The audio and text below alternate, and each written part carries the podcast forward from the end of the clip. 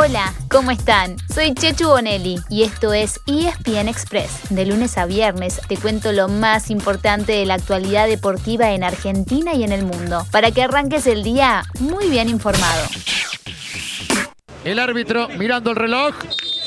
El señor Arleu, de buen arbitraje, ¿eh? correcto. El brasileño marca el final. River y Argentinos han empatado 1-1. La Copa América va quedando en el recuerdo y ya estamos en modo Libertadores. Anoche hubo mucha acción por la ida de octavos de final. En el Monumental hubo choque de argentinos entre River Plate y Argentinos Juniors. Y hubo empate entre el Millonario y el Bicho, que definirán la serie en la revancha la semana que viene. Recuerden que el ganador se cruzará con quien pase entre Boca Juniors y Atlético Mineiro. ¿Habrá superclásico en cuartos de final? Creo que el gesto dice que el tiempo está, pero están revisando. Ahí está. Ahora sí. revisando la jugada anterior, sí. Final, mis amigos, final de la noche. Se terminó el partido en Florencio Varela, ganó Flamengo por 1 a 0.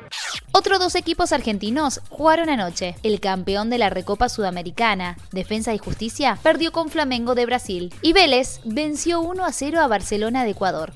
Centro que viene, atención. Arriba el cabezazo. ¡Gol!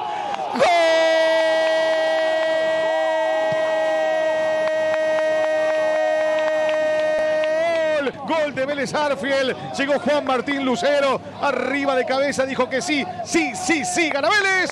1 a 0 sobre Barcelona. También se presentó el primero de los tres argentinos en octavos de la Copa Sudamericana. Arsenal cayó 2 a 1 sobre el final en su visita a Sporting Cristal de Perú y definirá como local el próximo miércoles. Se viene Grimaldo, tocó para Loyola, Loyola y el centro, ahí está. ¡Gol!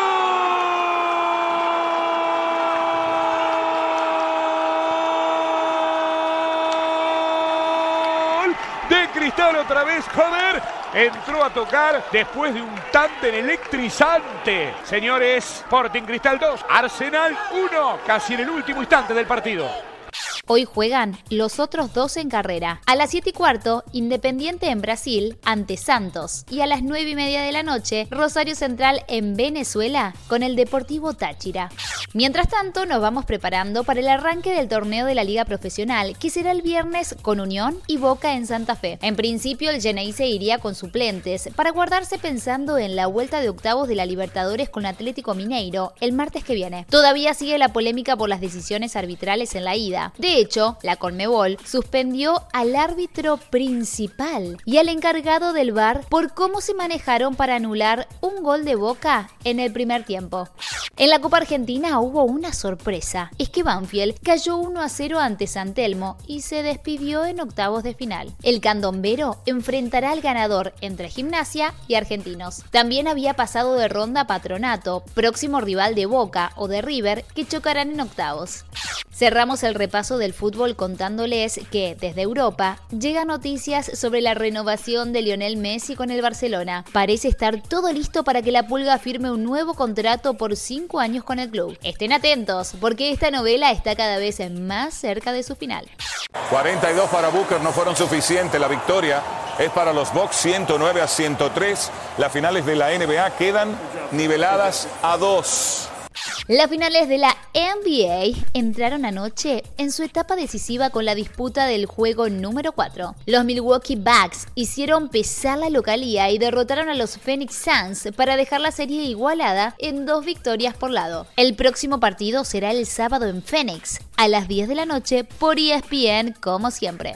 ¿Conocen el dicho no hay mal que por bien no venga? En el tenis, eso es lo que pasó con el anuncio de Roger Federer que no irá a los Juegos Olímpicos. Vamos a extrañar a su majestad en Tokio, de eso no hay dudas, pero su ausencia le abrió paso a otro argentino, Francisco Cerúndolo, para ingresar a la competencia.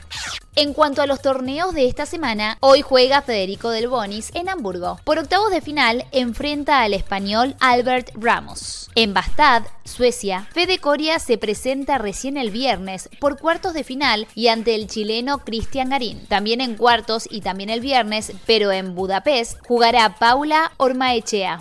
Pasamos al rugby, ya que hoy, un poco antes de las 2 de la tarde, se conocerá la formación de los Pumas para enfrentar a Gales el sábado. El equipo argentino viene de de ganarle a Rumania y de empatar frente al seleccionado galés. Ayer se conocieron las sedes de los partidos ante Australia por el Rugby Championship. Los Pumas chocarán con los Wallabies en Newcastle y en Canberra el 25 de septiembre y el 2 de octubre, respectivamente. Todavía falta conocer dónde jugará con Sudáfrica en agosto y con Nueva Zelanda en septiembre.